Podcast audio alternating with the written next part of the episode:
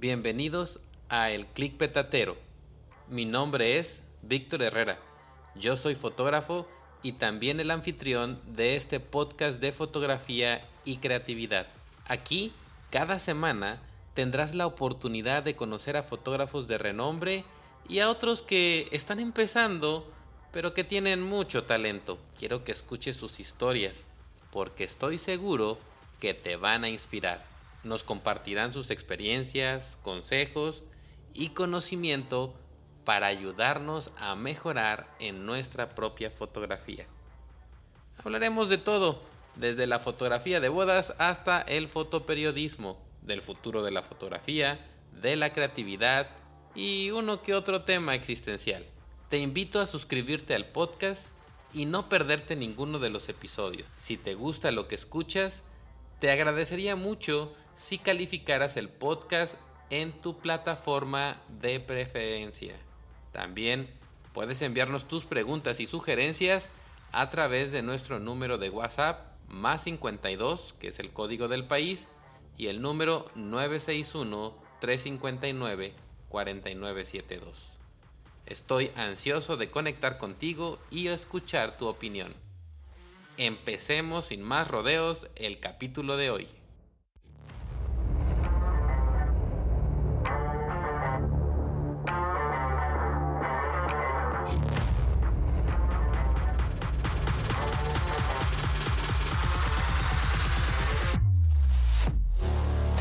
El clic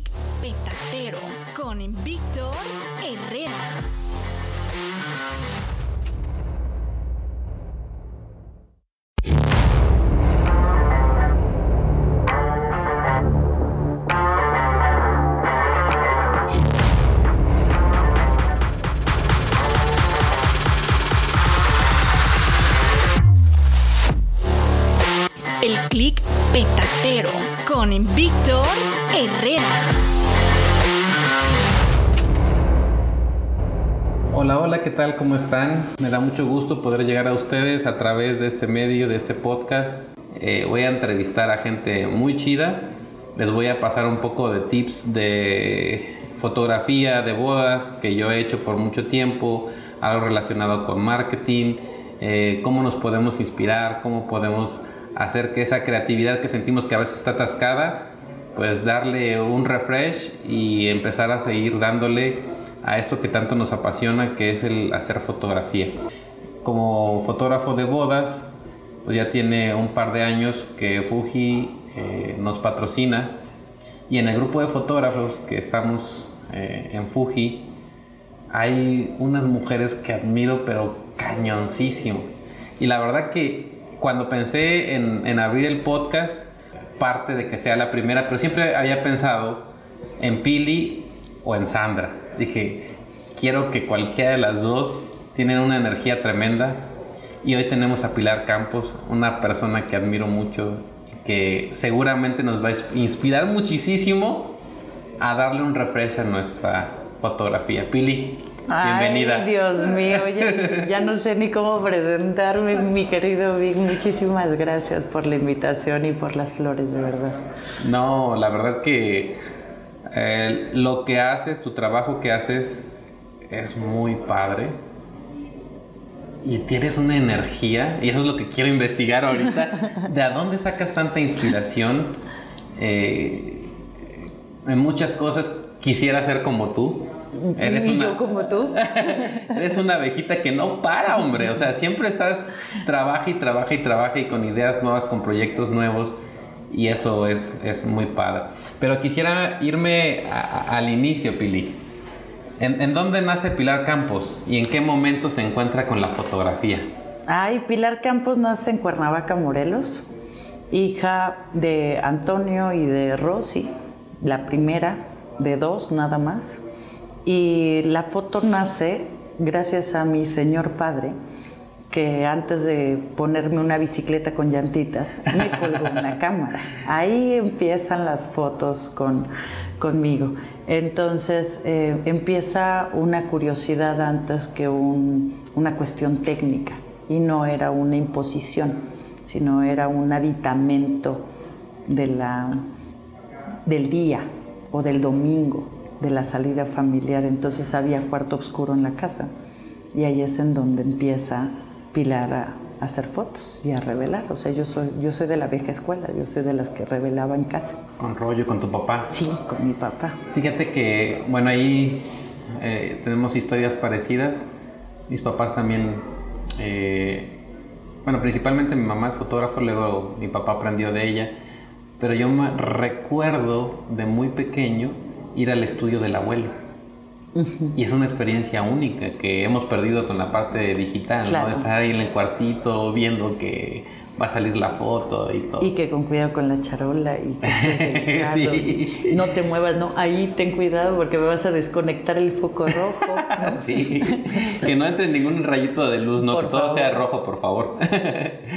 Pero, eh, ¿en qué momento decidiste, si ya venías de una familia que eran fotógrafos, ¿en qué momento decidiste tú que realmente esto es lo que tú querías hacer? Fíjate que em, yo tengo una discapacidad visual, veo con la mitad de cada ojo, no tengo periferia de mis dos ojos del lado izquierdo, digo para los que no saben, que por lo regular eso no se los enseñan en biología, ¿no? nuestros, nuestros ojos son órganos independientes, pero tu ojo derecho tiene izquierdo y derecho y tu ojo izquierdo tiene un derecho y un izquierdo. O sea, digamos que si eres cuatro ojos por dentro. Entonces la mitad de cada ojo de mi lado izquierdo no ve. Veo, no veo como los caballos, porque los caballos tienen como un cuadradito. Más bien, mis ojos no ven del lado izquierdo. yo no tengo reojo y no alcanzo a ver mi, mano, por ejemplo. Entonces, cuando papá se entera de de cómo, de cómo veo clínicamente, eh, busca la manera de, encontrar una justificación. La justificación es montarme una, cámara de foto en las manos y pedirme que vea por el ojillo cómo se ve con un 24, porque así vemos nosotros, cómo se ve con un 24, no como un 18, sino vemos como un 24. Y entonces me desmonta el 24 y me pone un 50. Y entonces me dice, ya viste cómo se achica lo mismo y se agranda, y se achica y se agranda. Así ves tú, tú ves más chiquito. Y entonces empieza la curiosidad de empezar a trabajar con un lente 50 para mostrarles cómo veía yo las cosas. Entonces se vuelve una filosofía realmente de comunicación empiezo yo a comunicar mi entorno a través de la foto. Se vuelve dentro de una discapacidad, pues se vuelve ya un, gusto y después se vuelve una práctica. Y después de esa práctica me doy cuenta que es una pasión. Y después de ser una pasión, te das cuenta que puedes monetizar esa pasión. Y después te das cuenta de que puedes compartir esa educación para que los demás encuentren su pasión. Entonces ahí es en donde empieza la escalerita del aprendizaje desde una discapacidad visual. Qué interesante, Pili. Fíjate que bien dice ahí un dicho que entre más eh, conoces a una persona, más la entiendes, ¿no? Y entre más conoces a su familia, la entiendes más. y ya después dices, ¿en dónde me metí? Pero o sea, realmente tu pasión por documentar eh, viene de ahí. Empezaste documentando. Sí. Por eso es que eres tan fregona a la hora de contar historias, de, documentar, porque realmente empezaste explorando. ¿No? De cierta manera. Y bajo una emoción más que con una estética. Exacto. O con una regla. ¿No? Es correcto. Entonces yo no empecé haciendo una composición como me la marca el libro. Yo empiezo a hacer una composición sensitiva. Y después aprendo del libro. Entonces el chiste es que después de que aprendes hay que desaprender, ¿no? Para crear un propio, un propio estilo. ¿Estudiaste algo de fotografía después? Sí, sí estudié artes visuales y plásticas y, me especialicé en fotografía documental. Entonces, eh, pues, de lleno, o sea, yo en la universidad, cuando empecé a estudiar comunicación, este, me financiaba eh, otras tareas, ¿no? En el cuarto oscuro, porque le decía, es que yo eso no lo quiero hacer. Pero pues yo, yo te revelo tus fotos y yo te hago tus ampliaciones y, tú aviéntate esto. Porque pues no se querían aventar las, las dos, tres horas este, en la dinámica del taller, ¿no? Pero yo sí. Entonces me quedaba horas enteras, terminé siendo la asistente del profe, ¿no? Y, este, y después empecé a asistir a, fotógrafos. O sea, de verdad empecé de jalacables, de carga mochila, de limpia lentes, ¿no? Y este, y de, yo todavía eh, seleccioné diapos, seleccioné diapositivas. Y empecé con el primer Photoshop. y yo sí tengo, sí, sí empecé con la brochita, tal cual, como si hubiera sido el paint. ¿no? Entonces, sí es un agasajo crecer, eh, ¿no? Conforme a la tecnología y ir avanzando, porque nunca dejas de aprender. Esa, esa sí es otra cosa. Fíjate que eh, hay, como, vamos a hacer un paréntesis aquí, hay algo que a muchos fotógrafos eh, de cierta manera dicen, yo pues no voy a jalar claves cables, ¿no? Yo no voy a regalar mi trabajo. Pero en experiencia propia, y ahorita lo, escucho de parte tuya, eh, mi discurso es, todos aprendemos copiando de otro. Al principio, a lo mejor el fotógrafo que te inspira, la pintura que te inspira, o de donde traes tu inspiración, pero al final de cuentas estás copiando de alguien más. Y, y es padre, de cierta manera, escuchar esta parte de yo comencé pues aprendiendo de los demás, ¿no? Porque no nace siendo... Pues yo no le diría copiando Vic, yo le diría reinterpretando. Sí. Porque, porque mi significado de amor no es tu significado de amor. Porque mi azul no es tu azul. Estoy reinterpretando tu azul de acuerdo a como mis ojos ven tu azul. Entonces, tu azul es único e irrepetible y el mío también. Entonces, si le cambiáramos el copiar por reinterpretar o el mm, me, inspiró para recrear o reinterpretar esta emoción o esta problemática, entonces realmente si es, no es que sea mi mentor, fue parte de mi inspiración, ¿no? O fue parte de la herramienta que me inspiró a saltar, porque ya todo está retratado. Me gusta más eh, la parte esta de reinterpretar, ¿no? Eh, mm, y me gusta mucho la ilustración que pones que al final del día tu azul no es mi azul. Así como puedo tomar una foto hoy a la misma hora y regresar mañana ya no va a ser la misma luz. no. Entonces, eh, me gusta esta parte de reinterpretar, pero a veces como que queremos vernos demasiado originales y, creemos que surgimos así de la nada, ¿no? Cuando realmente hemos tenido un inicio. Claro. Y, no queremos darle a, a las generaciones futuras el hecho de que no está mal eso no está mal aprender de otros, no está mal tener un mentor, ¿no? Al final del día, pues tu primer mentor fue tu padre. Claro. ¿No? Sí, y esa es mi referencia más fuerte. y, de ahí surge también la inquietud de, ok, fue mi mentor. Y no es que tenga que ser mejor que él, es que tengo que ser yo. O sea, ¿cuál es el plus Fíjate, ¿y a qué edad te, preguntaste eso, Pili? Pues mira, me, me enamoré como a los 18, 19 de un fotógrafo, gracias. No voy a decir el nombre. Este, lo conocen por ahí, pero, este, pero él me lleva 10 años. Este, me lo encuentro en la calle, me, me dice, este, o sea, pues obviamente me, medio piropeó, me dio su tarjeta, me dijo que si nos tomábamos un café.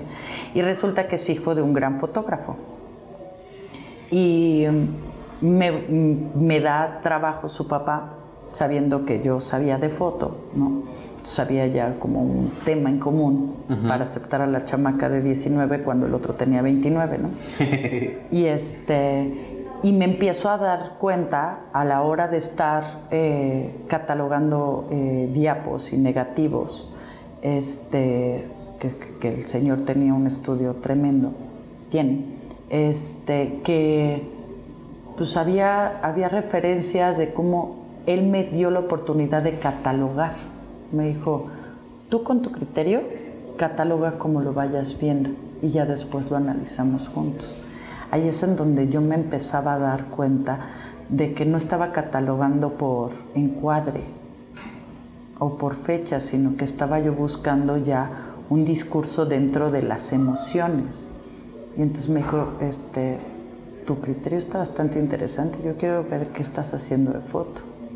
Ahí es en donde me doy cuenta de que uno forma su propio criterio aunque el mentor estaba ahí y me dijo, aquí está, así se hace, dale, a ver qué estás viendo tú.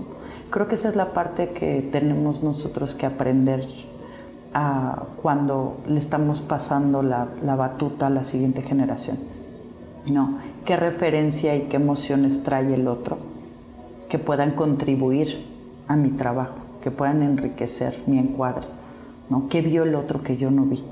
Entonces, creo que ahí fue donde él me empoderó para decir, mi foto vale y mi criterio también, y entonces mi ojo está bueno.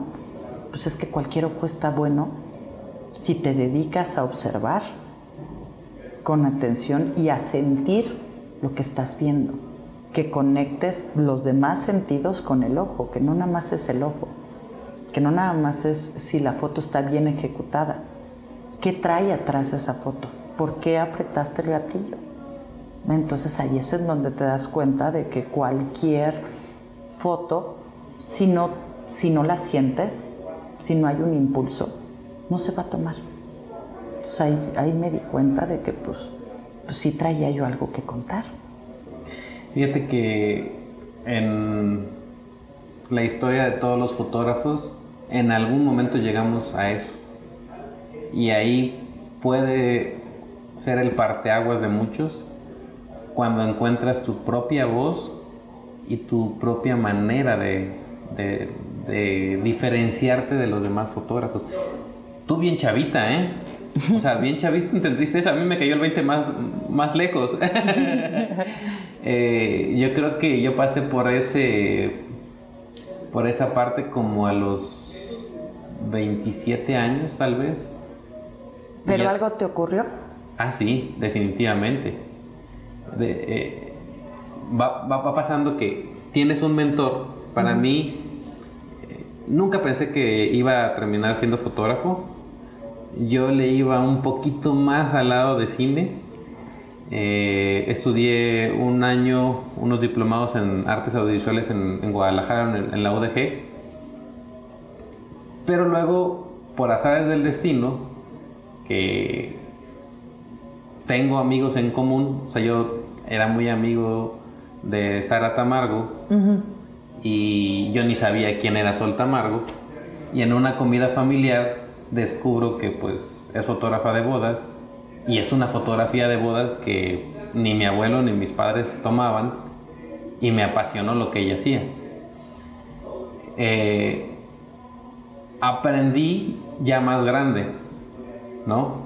Porque yo al, cuarto oscuro iba a ver lo que el abuelo hacía y una de las partes que me gustaba mucho, tenía como 4 o 5 años, era jugar con los carretes y los carretes convertirlos en carritos. claro. de los de 120. Entonces, este, cuando Sol empieza a darme la oportunidad de aprender, de ver qué es lo que ella hace, eh, pues voy aprendiendo lo que ella hace. Y era como mi inspiración, quiero ser un clon de fue muy difícil quitarme de encima esa parte de no ser un clon de Sol.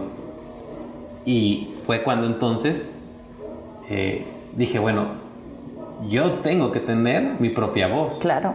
Y mi voz es diferente que la de ella, porque las cosas que ella toma no son las cosas que yo tomo. Y entonces ahí fue donde esta parte de entender de dónde venía esa, esa inspiración, ¿no? Y ya ahora pues ya es muy marcado, ¿no? Tiene que ver mucho con mi niñez. Claro. pero ya es marcado qué es lo que a mí me apasiona y, y, por dónde va la manera de comunicar mi fotografía de bodas en especial. Pero, pero ahorita entiendo muy bien eh, esta, esta parte medular tuya, definitivamente de ser documentalista. O sea, estás cañona, pues comenzaste desde chiquita ya enfocada a eso. Eh, seguiste creciendo con, con, la misma educación. Voy a hacer eso con mi hijo, ¿eh? pues yo ya lo estoy haciendo con la este mía. Yo ya soy mamá de una niña de siete que sabe manejar una Fuji perfectamente. Fíjate, el, el David le gusta, dice él, yo cuando, cuando sea grande quiero tomar fotos con mi papá.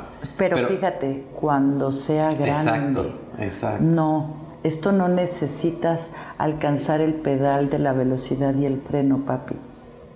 Esto lo puedes agarrar en este momento porque usted tiene dos ojos y dos manos. Tan, tan se acabó. Exacto. Entonces no necesitas esperarte a crecer. ¿Y, sabes qué es padrísimo que hizo tu padre? Dejarte que exploraras con la cámara, sin juzgarte. Sí, completamente. No, y, la sorpresa de poder imprimir. O sea, volver a revelar, imprimir, tener las fotos. Este, digo yo, hay una cantidad de cajas de fotos en la casa que yo no sé qué fregados voy a terminar. Obviamente ya digitalicé, ¿no? Ya, o sea, he resguardado ese material, pero no quiero, no voy a colgar todas esas fotos en las paredes de la casa. si no va a ser un collage toda tu casa. No, no, puedo, no puedo.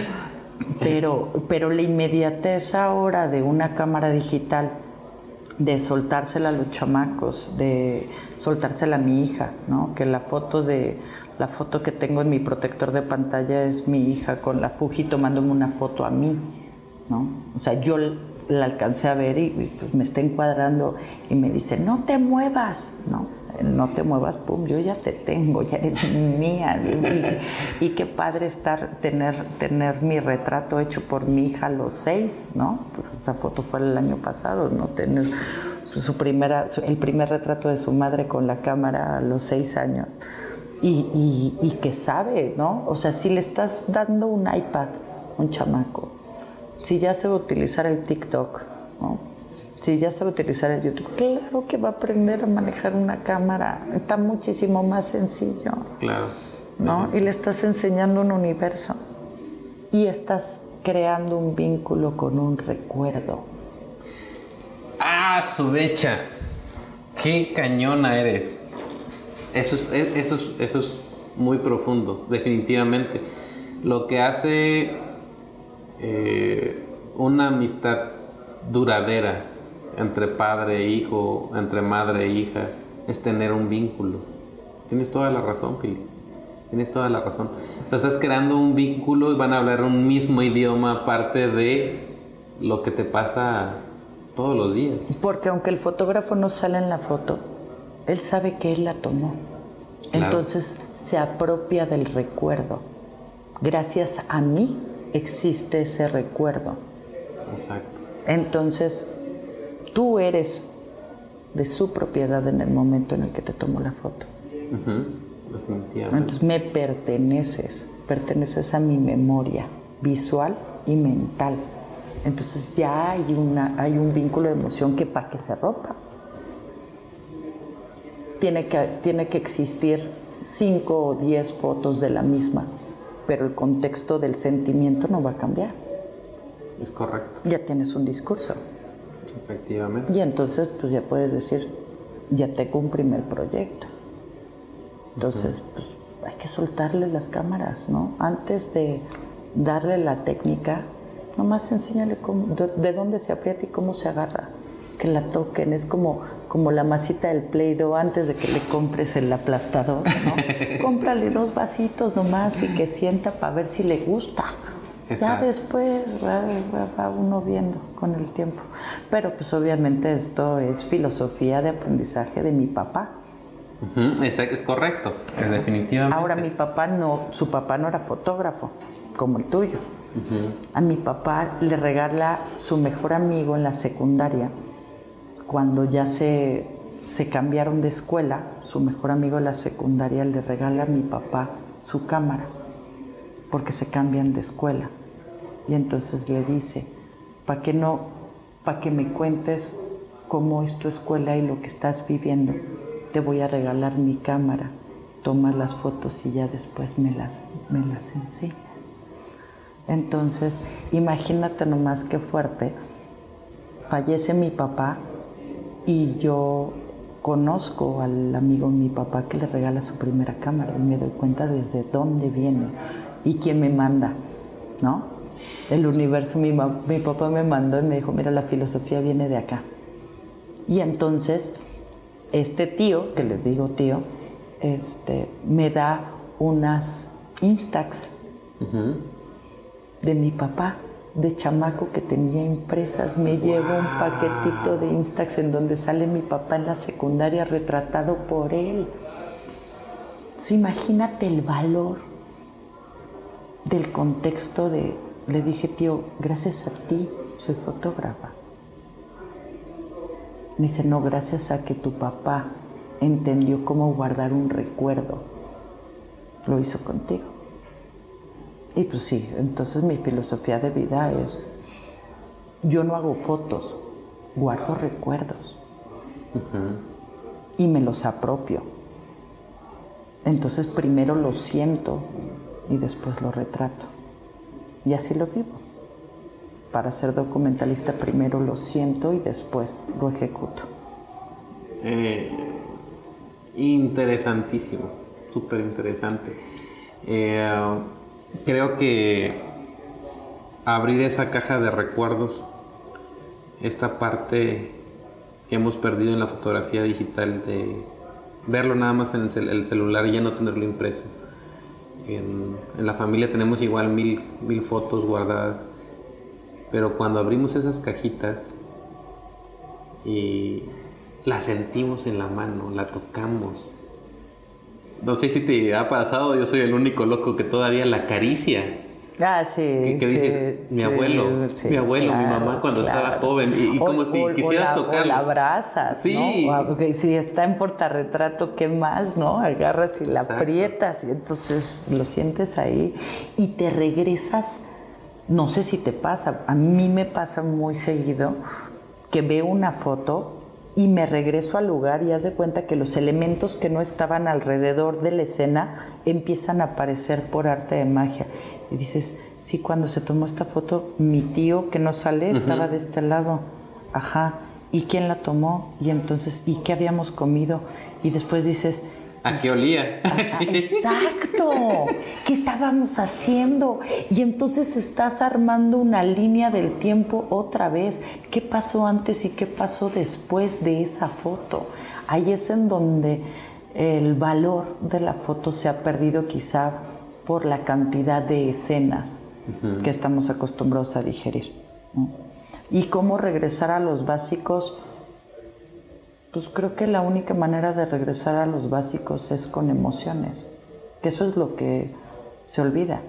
O sea, qué emoción, qué emoción me trae esta foto, cómo puedo recrear este mismo sentimiento o este mismo olor, ¿no? Como lo que hace Luper Alta, por ejemplo. O sea, cómo se, se regresa a la anécdota del anciano, cómo se regresa al olor del anafre, cómo se regresa a la sustancia de lo que se comió. Y entonces activas no solamente la vista, el olfato, el gusto, el oído. Y ahí es en donde volteas a ver una foto y, le pones música.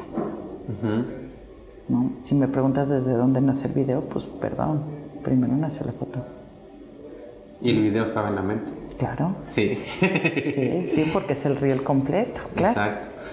Eh, Pili, pasando a la parte de tu trabajo documental, ¿no? Eh, esta parte escuché el, año pasado un poquito eh, estaba el proyecto y en otras partes que hemos platicado, pero por ejemplo en el caso de los albinos, ¿cómo, cómo llegas tú en tu proceso creativo a decidir quiero contar esto? ¿Qué te mueve a decir quiero contar esta historia? Cuando empiezas a hacer un proyecto, ¿en qué momento también tú decides qué tono va a tener tu historia? Porque puede ser una parte muy cruda, puede ser una parte más amable, romántica o superficial. ¿Cómo trabajas ese proceso creativo, Pili? Pues mira, el proceso creativo en particular, creo que en cada proyecto, eh, antes de salir con la cámara, eh, si un proceso documental tiene que venir con investigación. ¿no? O sea, si hay un tema que me apasiona, Los Albinos nació porque conocí a una chica albina eh, y la seguía yo en redes y se me hacía muy interesante que empieza a hacer como pequeños reels de, cómo la juzgan y de cómo hay este bullying y este maltrato social súper duro. Y, escucharla y, verla que pues, se arreglaba para, modelo, eh, se, la maquillaban y empiezo a darme cuenta que a la hora de que la empezaban a retratar, la maquillaban de más la ponían más blanca, ¿no? La hacían más dramática. Eh, hay una foto espectacular de ella en, un desierto en donde está completamente desnuda. Este, y, y, era como este punto blanco, ¿no? Que se veía bellísimo y decía, aquí hay un maltrato, un maltrato visual tremendo, tremendo yo no quiero, quiero hacerte una foto, quiero, quiero retratarte, pero quiero retratar a Rubí. No el albinismo de Rubí, sino a la persona completa que es con su piel, con este tono tan bello, pero a Rubí. No, no, no quiero esta estética burda en donde te transformo en una calaca. No me interesa eso ya lo hizo alguien más, pero yo quiero ver quién está atrás de la calaca.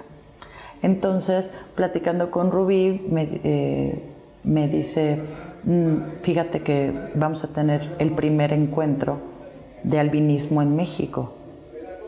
Mierda, perdón por la expresión. Wow. Y le dije, y este, y, me dice, o sea, e, e, esa semana no voy a poder verte. Y le dije, ¿y quién les va a tomar las fotos? Ah, buen punto. Le dije, pues yo me apunto. Yo voy contigo. Le dije, pero pues cuéntales, ¿no? Este, cuéntales de mí, enséñales mi trabajo y yo les regalo las fotos. O sea, yo les, ahora sé que soy su fotógrafo social, como su fotógrafo de, evento, de boda, pues. Y antes de llegar con, con ellos para, para documentar, pues me empiezo a informar pues, ¿qué es un albino? ¿no? ¿Qué se trae? Si, si es por pigmentos, si es en la sangre, si es por, ¿no? Pues, ¿Qué es lo que sucede, no? Para poder llegar con un contexto, para que si me dan alguna información, pues, pues no la riegue, ¿no? Y me empiezo a dar cuenta de, de que, pues, la alberca donde se estaban metiendo a nadar era sin cloración que era techada porque la luz, porque el sol, porque la radiación, porque el cáncer de piel, por el problema que tienen en los ojos, que tienen un problema de, se llama nistagmo, que es el, bueno, aparte que tienen estrabismo, miopía, cosas que tenemos eh, nosotros que no tenemos este, esta cuestión de pigmentación, eh, su, su iris es muchísimo más sensible que el nuestro. Entonces me doy cuenta que les tintinean los, el cristalino de los ojos. Y antes de preguntarle, oye, ¿por qué te tiemblan los ojos? Antes de preguntarlo así, es, este, me doy cuenta que tú ves diferente, yo también. Digo, yo traigo una discapacidad visual, me doy cuenta que tú te agachas mucho cuando, o sea, cuando te entra mucha luz, te entra mucha luz. Dije, porque a mí no me entra nada del lado izquierdo. Antes de juzgar, me hice bullying. Empatía. No, me hice bullying. Es, yo, yo me estoy Sí. juzgando y te estoy diciendo, oye, güey, pues, pues a mí también me falta un cacho, ¿no? Este es el cacho que me falta. ¿Y usted qué tiene para ofrecer? ¿No? Yo traigo, yo traigo esto, ¿no? Es, es como el camping, ¿no? Es como ir a, a- a compartir el lunch en el recreo, ¿no?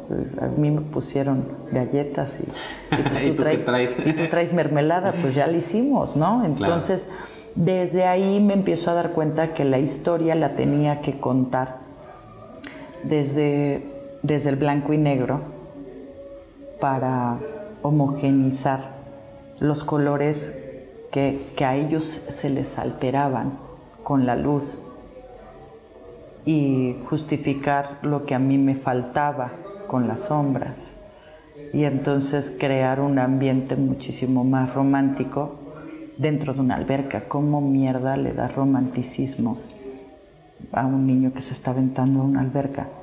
No está llorando, no, no se está abrazando, no tiene frío, está feliz. ¿Cómo hago que esa felicidad se vea romántica?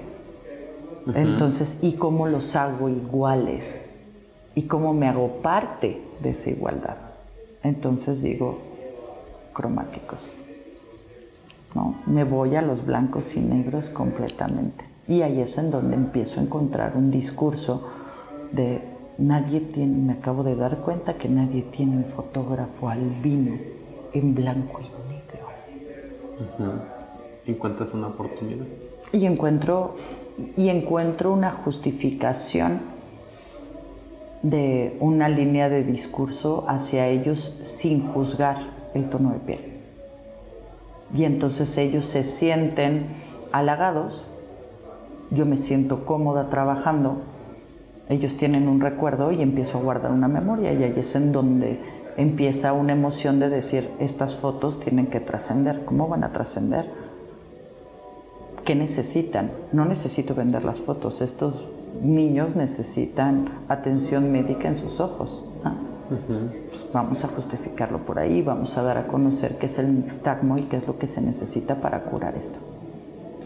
Eh, regresamos a lo mismo. Bueno, es mucha empatía de parte tuya para que este proyecto se vuelva pilar en el sentido de, ahorita que estamos platicando, voy entendiendo más tu fotografía y, y- y buscar esta parte sentimental que está inmersa de manera bruta de decir, mira, esto es lo que, o sea, a fuerzas ves cuando ves una foto tuya, ves el sentimiento, o sea, está crudo ahí, Sí. pero viene de tu esencia al final del día, porque tú también estás siendo empática, estás metiendo tus sentimientos Te expones, te tienes que exponer. Te tienes que exponer, te tienes que desnudar.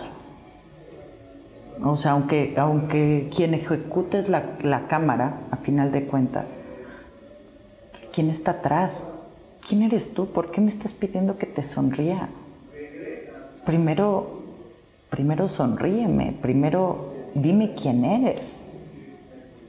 No le dices, bueno, este, mira, esto es lo que hago. No, esto es quién soy. Claro. Y después sacas la cámara. Ahí es en donde la esencia se impregna en mi foto, porque no le está sonriendo a mi cámara, me está sonriendo a mí. Efectivamente. Ya eres parte de eh, la tribu, Sí, ¿no? sí, ya, ya eres uno más. Exacto. Eh, queda, para mí queda claro el proceso este, creativo que tienes en esa parte. Y ahora entra una parte difícil para muchos, que es cómo encontrar el nicho para que sea escuchada esa voz. ¿A dónde acudir? ¿Sí? Supongamos, quiero yo contar una historia, pero ¿cómo le hace Pilar Campos para que sea escuchada esa voz? Y más gente, que es lo que me, me encanta de ti, que más gente se vaya uniendo. Y al final, día, al final del día termina siendo una bola de nieve, una bola de nieve que, que tú dices, qué padre, yo nada más puse la bolita y mira qué sí, grande se y hizo. no trae ni siquiera mi nombre, ¿no? Es, déjala, ¡pum!, que explote. Mm, ¿Cómo llegar a, a sumar ¿no? Eh, creo que esa sería como la pregunta. ¿Cómo llegas a sumar o, o en dónde encuentras el, el, megáfono, ¿no? El micrófono para que te escuchen y digan, mira. Investigar, lo, lo dijiste hace rato, alguien más ya lo hizo. Ya todo, todos los temas ya están abarcados. Alguien más publicó algún artículo sobre albinismo y entonces ese alguien me lleva a una fundación o a un proyecto o a derechos humanos o a una institución privada en donde tienen que deducir impuestos o, alguna, algún concurso. Por ejemplo, yo no, eh, en el WordPress Photo me dijeron, ¿no? Pues mételo de los albinos a WordPress Photo el año pasado. Es que no, no los voy a meter. ¿Por qué? Vale la pena Ajá, pero la justificación de mi proyecto no va para galardonar mi foto, sino va para una situación social de un bien común. No me sirve de nada. A los albinos uno sabe que es un albino, entonces no me sirve de nada. Quiero que los vean en los públicos en donde no sabes que es un albino y no, y no sabías que tu vecino tenía un albino allá adentro, escondido. Entonces, ¿para qué me sirve una lana o para qué me sirve estar montada en un museo? Si mi foto la vieron 300 personas ¿no? en ese museo y a final de cuentas no se enteraron que era el Instagmo y no se enteraron todo lo que están viviendo estas personas. No, no tiene caso. Me dice, publico un libro. ¿Cuántos ejemplares puedo imprimir? ¿200? ¿500? ¿1000 ejemplares? ¿Cuántos de esos libros se van a quedar metidos en un librero? No me interesa. Si voy a trascender, no es para un bien en donde el nombre Pilar Campos esté en la parte de arriba de la foto, sino que la foto por sí sola se te quede y entonces trascienda y entonces inspire a otro, buscar otro albino y hacer otra foto. Y entonces ahí ya trascendió mi chamba. Definitivamente.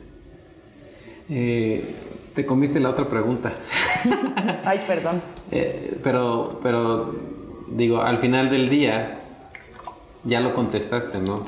¿Qué es, qué es lo que gana Pilar? Y está claro. Y, eso, y esa es la parte que yo digo, qué fregona eres, porque eh, se, se, trata también de esta parte humana, que no, no, no, no todo lo que gira alrededor de nuestro trabajo siempre va a ser una ganancia este, monetaria. sí. Que al final sí, porque esa vinculación te trae a otros proyectos que quizás se puedan monetizar, porque la referencia de esta foto te buscó la empresa y dijo, yo quiero ese ojo. Claro. Pero nada más fue porque la vieron, no porque hay una vinculación de que me vayan a comprar la pieza. No, es más, las piezas no están en venta. ¿Quieres hacer una aportación? Te doy una pieza, sí, pero la aportación va para la fundación. Pero ¿quieres hacer algo que trascienda y te interesa el tema? Ah, pues, ¿qué sabes hacer? Yo te llevo a la fundación para que los conozcas y para que... Ajá. Y entonces vuelves a trascender y entonces hay una ganancia de satisfacción tan grande que cuando te das cuenta y volteas a la calle, estás creando otras emociones personales que te hacen crear nuevas estéticas con las cuales puedes monetizar. Perfectamente claro, Billy. Eh, muy interesante. Fíjate que eh, esta parte que hemos perdido de cierta manera muchos cuando empezamos a ver la parte económica primero antes de la pasión por y tus valores, ¿no? Porque ahí tremendos, valores. tremendos valores, ¿no? Para, para decir, esta es mi idea, a esto me afierro y aquí voy, ¿no? Entonces, lo que acabas de decir es muy cierto. Al final del día, cuando te inspira algo que a lo mejor no es económicamente lo mejor, ¿no? Me recuerda mucho eh, hace un par de años una exposición que me, me inspiraron mis alumnos, ¿sí? y esa fue la semillita. Y al terminar el día, no lo hice eh, porque en ese proyecto no gané ni un peso. Pero el proyecto se hizo grande sin necesidad de, y como dices tú, al final del día te llega, te conoce Claro. fulano, perengano y se regresa, ¿no? Eh, eso es, eso es muy, muy, muy padre. Primero ofrendar para después recibir. Exacto. sí, es correcto. Eh, pasemos a otra parte que platicábamos antes, fuera del aire, eh, en la que mi discurso al respecto de la creatividad, que ya nos platicaste un poquito tú, es de que para ser creativos necesitamos tener alguna carencia. Entre más evidente sea una carencia, mi discurso es, hay mayor creatividad. ¿Sí? ¿En tu caso crees que esto sea así? Pues sí, creo que mi discapacidad, que es una carencia visual, eh, se volvió una aceptación. Primero tienes que aceptar que tienes una carencia. Es como aceptar que tienes una, una adicción. ¿no? Tengo una carencia, la tengo que aceptar, la tengo que abrazar y después la puedo volver una virtud. Sí, sí, la puedo volver una virtud. Es como el, como el abrir un bar y fui alcohólico, pero ya no chupo y entonces ya sé qué es lo que les gusta tomar y cómo les gusta que los atiendan, Sí. ¿no? Y entonces dices, el, el- el bar más fregón está atendido, ¿no? Por, por un doble A. No, Sí. así, exactamente igual es la foto, ¿no? También es, voy a, voy a exprimir lo que más me duele, no es lo que más me gusta, también lo que más me duele tiene una estética tremenda. Tengo eh, un gran profesor, Chan, eh, él sufrió cáncer. Eh, yo tengo una cicatriz en, en mi cabeza de, de mis varias cirugías, precisamente como por parte de lo de mis ojos. Y él en una, en una clase nos pidió un autorretrato y se había dado cuenta de mi cicatriz y varias veces me la tapaba y le decía yo, no me la toques por favor. Y me molestaba, ¿no? Allí, ahí yo traía un issue, ¿no? un botón que, que, ¿no? que no se apretaba, ¿no? Y me dice, eh, quiero un autorretrato de tu otro yo. ¿Cómo? Y yo pensando en desnudo, empezando, ¿no? Este, sí, un contraluz, un- en, en tu otro yo. Pues resulta que tuve que colocar la cámara con, con tripié, checar el encuadre, y yo no, nunca me había querido conocer mi cicatriz. Porque pues obviamente es algo que, que uno bloquea, ¿no? Es un trauma. Y entonces, oh sorpresa, voy y presento la foto de mi cicatriz, pero la estoy conociendo por primera vez. Sabía que existía, pero no la había expuesto. Entonces, ¿por qué, ¿por qué no antes de exponer a los demás, por qué no te expones tú? ¿Por qué no te presentas y dices, pues, pues esto es lo que hay? Esta soy yo. Hola, mucho gusto. Yo tampoco me conocía. No sabes la retroalimentación y el desfogue y las lágrimas que nos salieron ese día enfrente de, ¿qué? éramos 20 alumnos, porque te pidió media cuartilla aparte de la justificación de tu foto. Y chillé y me abrazaron y todo y me aplaudió el profe y me dijo, mira, esta es mi cicatriz. Me dice, ven, tócala. De ahí en adelante, cada vez que alguien me pasaba la mano por la cabeza para taparme la cicatriz, dejé de entender que, claro, pues me están cuidando, sí, soy visible, ellos la vieron. Está bien, no importa. Otra pregunta, Pili. En el caso de los baches creativos, cuando sientes que estás de cierta manera atiborrada y ya no sabes para dónde ir, ¿cómo sales de, de un bache creativo? Es que el bache que atrevo también es creatividad. O sea, ¿qué estás sintiendo en el bache? Yo cuando traigo un bache creativo, Te concentras en me ese concentro, sentimiento. me concentro en el sentimiento del bache. ¿Qué me llevó ahí? ¿Cómo se llama el bache? Ponle nombre al bache, ¿no? Ponle nombre al bache, ponle color al bache, cuándo llegué a este bache, por qué llegué al bache, ok. ¿Y por qué no retratar con esto mi mismo bache para ver a dónde me lleva y me salgo de ahí? Entonces, lo retrato, lo entiendo, lo imprimo, lo analizo, no lo necesito presentar, ¿no? Me lo guardo, pero pues es como ir al psicólogo, ¿no? Tal cual. Sí. Es ese bache, ¿no? Pues, pues, si, si ya estás en el bache, ponte hasta dentro del bache. Métete al bache completo, es como métete al balde de agua. Si ya te mojaste hasta acá en la alberca, ya nomás te falta la cabeza, sumerge la cabeza, ¿no? Y métete a nadar. Métete a nadar, ahorita te secas. Del bache vas a salir, pero entiende por qué caíste en el bache y qué te trae el bache ahí. O sea, algún aprendizaje tienes que sacar de ese bache. ¿A qué sabe? Es más, alguien más ya cayó en ese bache, lo voy a investigar, a ver cómo lo ven. Y quizá me inspira pues para salir del hoyo, ¿no? ¿Cuál es la situación más difícil a la cual te has enfrentado como fotógrafo? Híjole. Pues mira, tuve un percance en el 2018. mm, Nos secuestraron a seis. Eh, mi asistente, que era mi segunda cámara ese día, a los novios, la Planer, y la asistente de la Planer.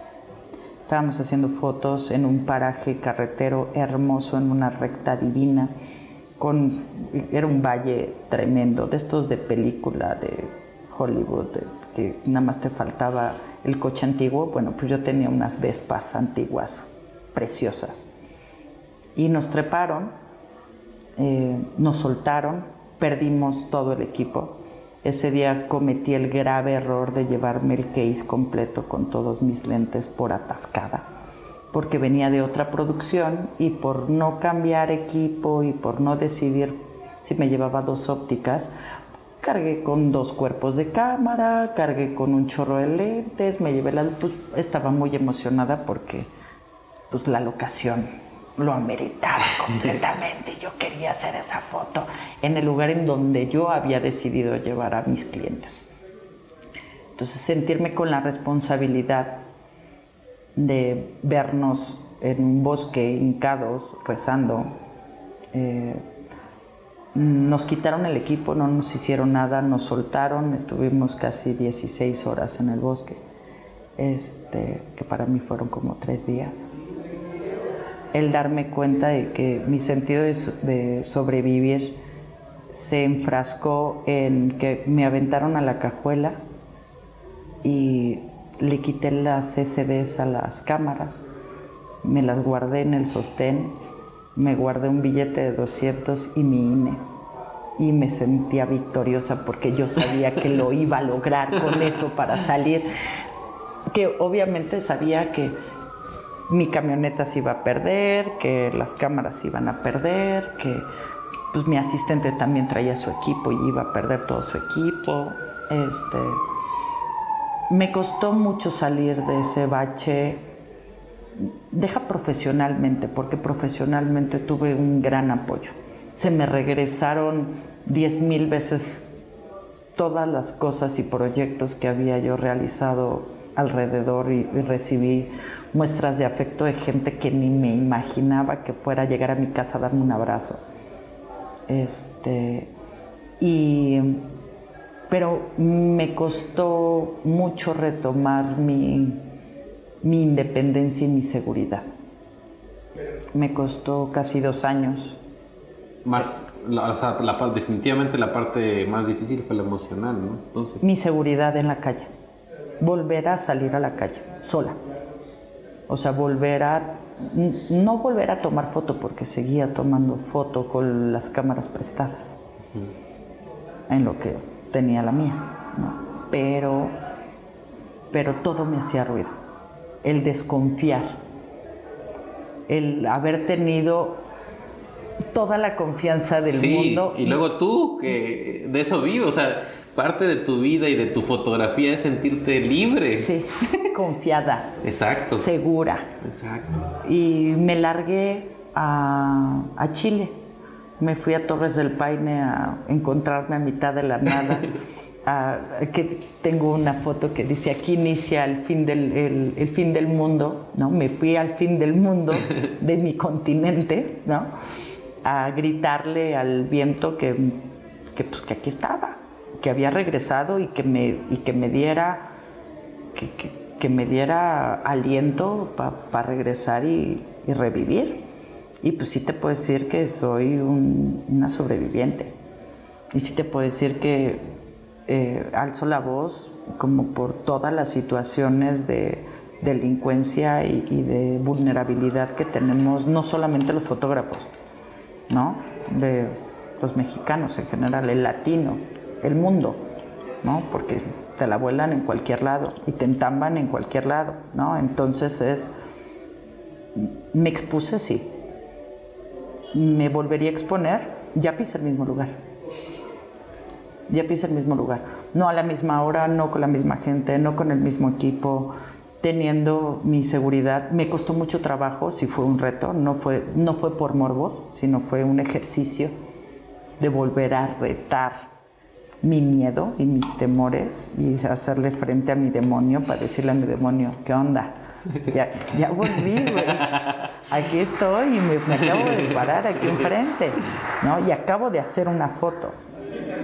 Y es para mí, no para venderla ni para publicarla, la necesito yo para sentirme que ya le di la vuelta al Que ya problema. cerraste el círculo. Ya lo cerré. Me costó. y, y lo hice el año pasado.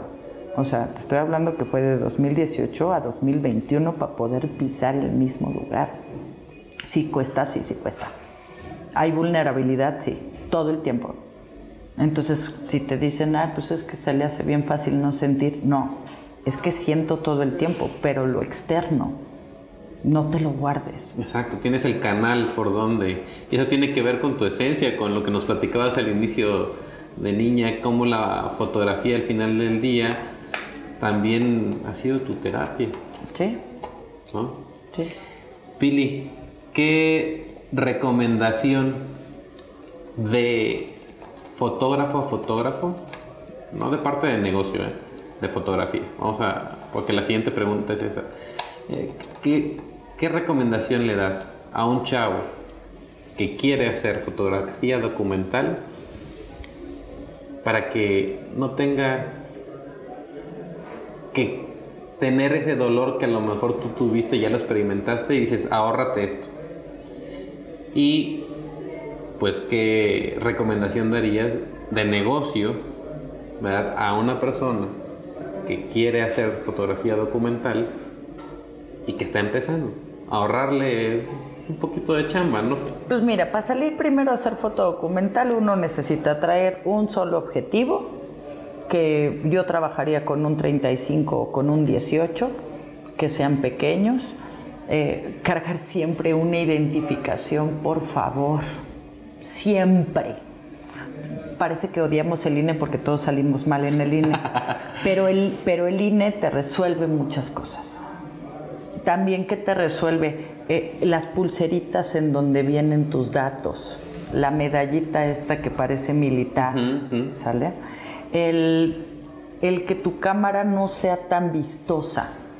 Si le tienes que poner cinta de aislar, que eh, estoy tremendamente ilusionada con un fotógrafo documental, que no voy a decir su nombre tampoco, que también me ha enseñado mucho que le pone este gaffer, le pone cinta de aislar a las cámaras y las hace ver feas, viejas, cochinas, ¿no? Este la ropa tiene que ser ropa con colores neutros, no amarillos, no estridentes, no marcas. Es más, ni siquiera franjas, si te puedes ir plano a la escena completamente, cargar siempre billetes cortos y moneda. Y si ves que te van a quitar la cámara y te sientes en peligro, lo primero es saca la tarjeta de memoria. Y no porque estés defendiendo solamente las fotos, es el resguardo de saber en dónde se tomó la última foto. Eso lo aprendí contigo en tu, en tu conferencia. en dónde se tomó la última foto. ¿A dónde me vieron por última vez? Exactamente, ahí, estoy. Ahí estoy. Entonces, y mandar tu ubicación en tiempo real si se puede. Si no se puede, pues por lo menos avisa que te vas a ir a la marcha, ¿no? Por lo menos avisa que te subiste a la montaña, no te subas solo, ¿no? Para que no sea, lo vieron por última vez salir de su casa. ¿Y hacia dónde iba, güey? Ni me avisó. Ni me avisó. No, avisa. No, le digo, no le avises a tus papás si no quieres. Pero avísale a tu mejor amigo. Cualquier cosa, pues, pues que le echen un grito a él. Ese sería mi consejo. ¿Cómo te encontramos, Pili? ¿Dónde encontramos tu trabajo? Eh, Arroba pilar-campos en el Instagram, este, www.pilarcampos.com.mx eh, en las redes de Fujifilm México también por ahí me van a encontrar. Este, en el Facebook ya no me deja agregar gente, lo siento. La fanpage no la checo, entonces síganme en el Instagram si quieren platicar conmigo porque ya no puedo agregar gente, ya llegué a los a los 5000 en el personal del Facebook y lo quieren hacer este página de ¿cómo se le llama? como de artista. Ajá. Ajá. Y, no quiero. no, no, quiero. Entonces, eh, creo que en el Instagram es mucho más fácil que podamos interactuar. Ok. Entonces, nos repites Pilar-Campos. Campos. Así es. En Instagram. En Instagram. Y pilarcampos.com.mx, tu página. Así es. Eh, Pilar, ha sido un placer platicar contigo. Lo mismo eh, digo, muchas gracias. Te respeto bastante yo también. Eres una gran fotógrafa y hay muchas partes de tu persona que ahorita he explorado más que me hacen quererte mucho más. Muchas gracias por estar aquí y muchas gracias por estar en el primer capítulo de... No sabes cómo me emociona darte la patadita de la buena suerte. Eh, este proyecto sé que te va a dar para, para mucho. Creo que el escuchar tu voz y el escuchar la de otros eh, nutre nutre, no, no con técnica, hay que regresar a los básicos, hay que regresar a la emoción, hay que regresar al por qué, por qué, por qué lo vi, ¿no? Y es que, ¿sabes qué, Pili? Eh, platicaba hace rato, bueno, para los que no sepan, este episodio está siendo grabado el día del Fuji Film X Day, que es cada año, que es más o menos en noviembre, y estaba platicando hace rato con los chicos eh, pues de cierta manera lo que tú mencionas, ¿no? Esta parte de, regresar a la esencia, ¿no?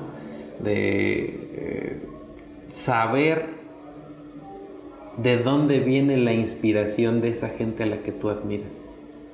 Porque la técnica la puedo aprender en YouTube. Claro, mm, claro. La y es más, y es más, la técnica ya te la está dando la cámara cuando te está diciendo es el botón rojo. O sea, ya está muy fácil. Push the red button. Claro, claro. Entonces eh, le decía a los chicos, eh, ¿quieres saber qué es lo que pasa? Conoce a tu fotógrafo.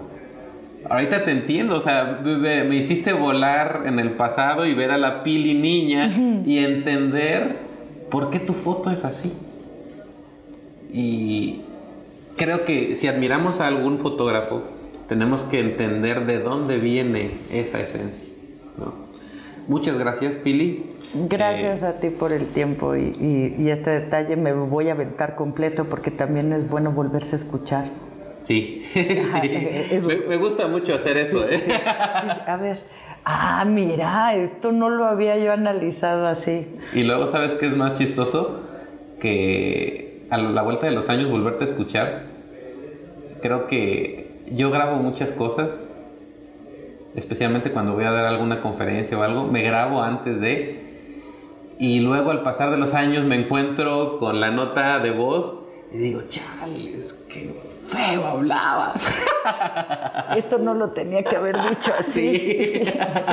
tal cual, tal cual. Este, pero gracias por estar aquí. Muchas, muchas gracias. Muchas gracias. Eh, a todos los podescuchas, agradecemos el tiempo eh, que, que nos han brindado. Les dejo un número que es el 961-359-4972. Este número eh, van a poder utilizarlo para enviar algún mensaje si ustedes quieren que platiquemos con algún fotógrafo en especial, para hacer alguna pregunta que toquemos posteriormente aquí en el podcast. Y muchas gracias por darnos la oportunidad de llegar hasta tu casa. Por favor, eh, comparte ese podcast califícalo en tu plataforma ya sea Spotify, Apple Music y compárteles la manera como puedes hacer que lleguemos a más personas. Muchas gracias, mi nombre es Víctor Herrera y esto fue El Clip Petatero.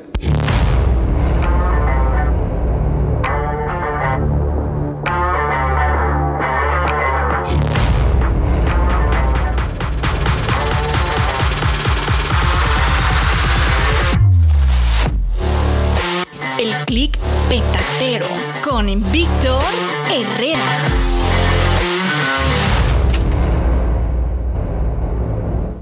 Este podcast es patrocinado por Fujifilm de México y fujiclick.com. Con Fujiclick, captura el mundo como nunca antes.